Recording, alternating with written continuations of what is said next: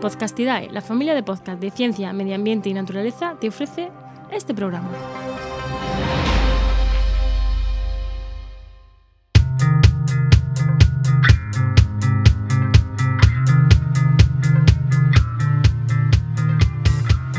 ¿Qué pasa? Acabas de llegar a El Charco, un podcast de opinión sobre medio ambiente.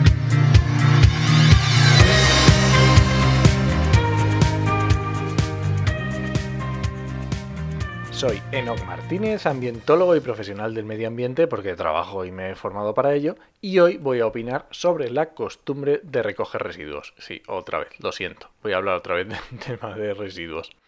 Y es que resulta que mm, por Twitter nos pasó, leí un tuit de Marta Samamed, donde era una noticia del país de finales de abril que el titular decía La playa de San Lorenzo en Gijón vuelve a tener quien la cuide y luego el, siguiente párrafo, una niña de cuatro años dedica su primer paseo, paseo tras el confinamiento a retomar la rutina de recoger plásticos en San Lorenzo. Y mm, me, ¿qué, me he perdido aquí? ¿Cómo es esto? Hay tantas cosas que no sé por dónde empezar. Vamos a ver, entiendo, si leéis el artículo que los dejo en las notas del programa, tiene este, este toque emocional que apela a, bueno, a la emoción de las personas que lo leen, que lo entiendo. Al final la emoción es una forma de, es un arma a la hora de comunicar educación ambiental. La emoción, es, eh, los expertos dicen que es una forma de llegar a las personas, de que tu mensaje, en este caso si hablamos de educación ambiental, llegue al oyente y lo, lo adecue a su forma de vida, lo, lo haga suyo, ¿vale? Lo entiendo entiendo el juego. Entiendo el juego de un niño que efectivamente lo explica en la noticia, que los padres se llevan esos objetos a casa y crean una historia con ese objeto, imaginando que es cuál fue el anterior dueño. Perfecto. No, ni una coma. Perfecto. Pero voy a leer, por ejemplo, una frase entrecomillada que dice de los padres. Dice, normalmente bajamos con un capazo o un cubo grande. Es algo bastante común en nuestro círculo de amigos. Vamos a ver. ¿Cómo que costumbre mm, bajar a la playa a recoger residuos? ¿En qué momento mm, nos hemos mm, hecho que, que, sea una costumbre ir a la playa a limpiarla de los residuos que ni las empresas ni los incívicos que la tiran? Esto no, no es normal, no podemos normalizarlo.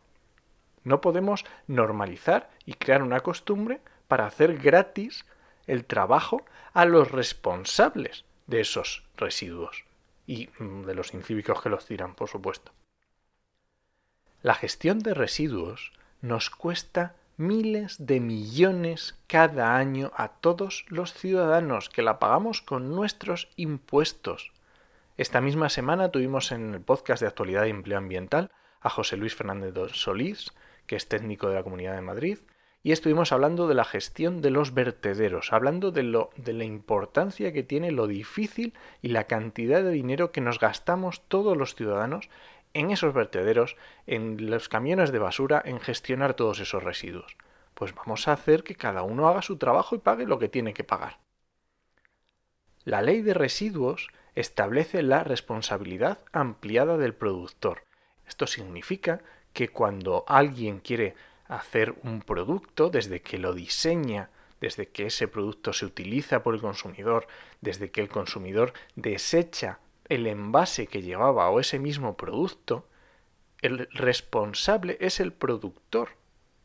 El responsable de que ese eh, eh, producto, valga la redundancia, lo que sea, no acabe en el suelo un vertedero, es responsabilidad del productor que ese residuo se gestione.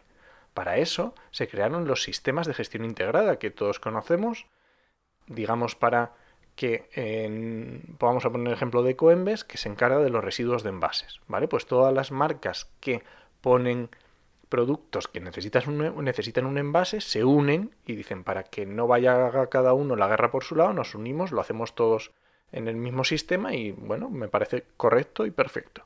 ¿Vale? Pues entonces tiene que encargarse ese sistema integrado de gestión, Ecoembes tiene que encargarse de esos residuos porque es lo que dice la ley. Y tenemos muchos más, tenemos ecovidrio para el vidrio, Sigre en los puntos de las farmacias, Ambilamp para lámparas, Ecolec para residuos de aparatos eléctricos electrónicos, Cygnus para neumáticos fuera de uso. Tenemos muchísimos sistemas integrados. Y todos esos sistemas tienen que encargarse por esos residuos. Y es que además viene algo muy chulo en este sentido. Y es que en el 2018 se aprobó en la Unión Europea un paquete de medidas, de directivas que se llamó el paquete circular.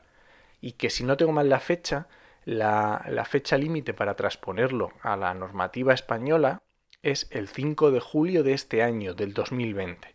Eso quiere decir que tenemos que transponer esas directivas, digo, desde el 2018, y van a implicar cambios en esta gestión de residuos. ¿Por qué? Porque es, tienen muchos cambios y afectan mucho, pero la parte que estamos hablando que nos interesa, podríamos decir que se resume en la obligación de organizar y financiar la gestión de los residuos en que se transforman los productos que ponen en el mercado cuando finalice su vida útil.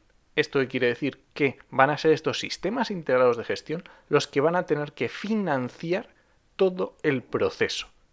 Y esto va a dar un cambio bastante interesante, al menos a la normativa. Veremos a ver en qué se traduce, pero bueno, eso ya es tema para otro charco otro día. Todas las referencias y los artículos los podías encontrar en las notas del programa. Y ya sabes que si te ha gustado este podcast, suscríbete en tu reproductor. Si le pones unas estrellitas, pues también vienen genial. Y ya sabes que puedes encontrarme en redes sociales como en HMM y en la web podcastidae.com barra el charco. Te espero la semana que viene a la misma hora. ¡Nos escuchamos!